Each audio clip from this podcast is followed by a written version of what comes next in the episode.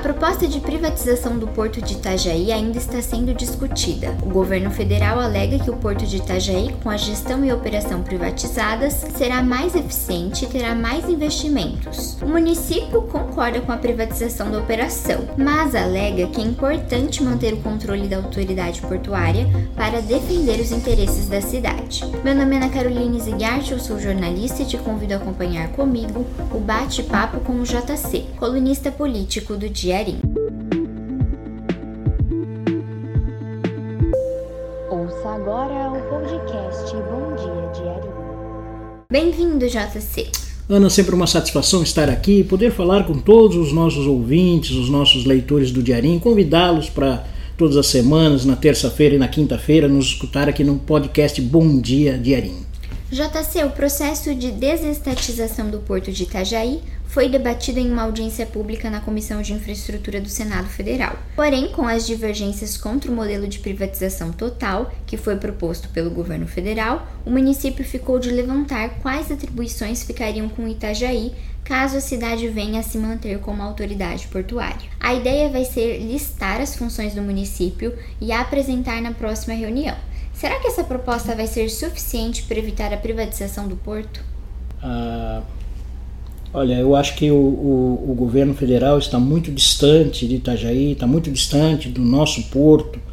Então isso dificulta muitas coisas que, que elas precisam ser tomadas decisões aqui, onde a gente vive e onde o porto funciona. Então é, tem que aprofundar essa discussão. O município ficou de apresentar um modelo que possa, possa manter o povo, a municipalidade né, da, da gestão do porto e o prefeito falou na audiência pública essa semana que no máximo entre 7 e 10 dias essa proposta ia ser apresentada. Então vamos aguardar então. O superintendente do Porto de Itajaí, Fábio da Veiga, avalia que o modelo apresentado pelo governo federal vai causar um distanciamento das decisões que afetam a cidade, assim como você comentou. Superintendente, é possível compartilhar algo sobre o planejamento dessa lista que vai ser elaborada? Vamos lá, essa lista eu vou conversar com o prefeito amanhã. Tive uma reunião agora de duas horas e meia com a, com a EPL, com a PPI, com a, a Secretaria Nacional de Portos e eu vou conversar com o prefeito amanhã desses pontos. Então ainda não tenho nenhuma relação é, para encaminhar, porque em decorrência dessa reunião de hoje eu tenho que ajustar alguma coisa com o prefeito. JC, o documento com essas atribuições vai ser apresentado na próxima reunião do Fórum e encaminhado ao governo federal. Depois, o projeto vai para consulta pública em novembro. O que podemos esperar do posicionamento dos moradores? É, eu espero e acredito que todos os moradores vão se juntar com essa importante causa que é manter a municipalidade do porto. O nosso porto, que hoje é um dos maiores portos do Brasil e do mundo, com um cais tão pequeno que sempre soube se reinventar. Em 1983, boa parte do, caos, do cais do porto foi destruída por uma enchente. Em 2008, novamente foi destruído. Nós reconstruímos o porto e hoje um dos maiores do Brasil. Quero que todo, acreditar que todos os moradores vão ficar vão ficar ao lado da municipalização do Porto, porque independente de questões políticas, ideológicas, está unindo os políticos não só de Itajaí, como os políticos catarinenses também, isso ficou evidenciado no fórum na audiência pública, na verdade, que teve essa semana no Senado Federal. Acredito que todos estarão juntos para que se mantenha, porque assim tudo vai, tudo passa, os governos passam, mas o porto continua e o porto tem que continuar sobre o nosso comando, sobre a nossa gestão e não na gestão do governo de privatizada, o que seja. Discutir uma parceria para impulsionar o crescimento do porto é importante para garantir a movimentação da economia, né? Se privatizado, quais seriam os impactos dessa mudança para o município? Eu acho que a questão privatizar vai, como eu estava dizendo, vai, vai ser distante as decisões que precisam muitas vezes ser tomadas em Itajaí e aqui.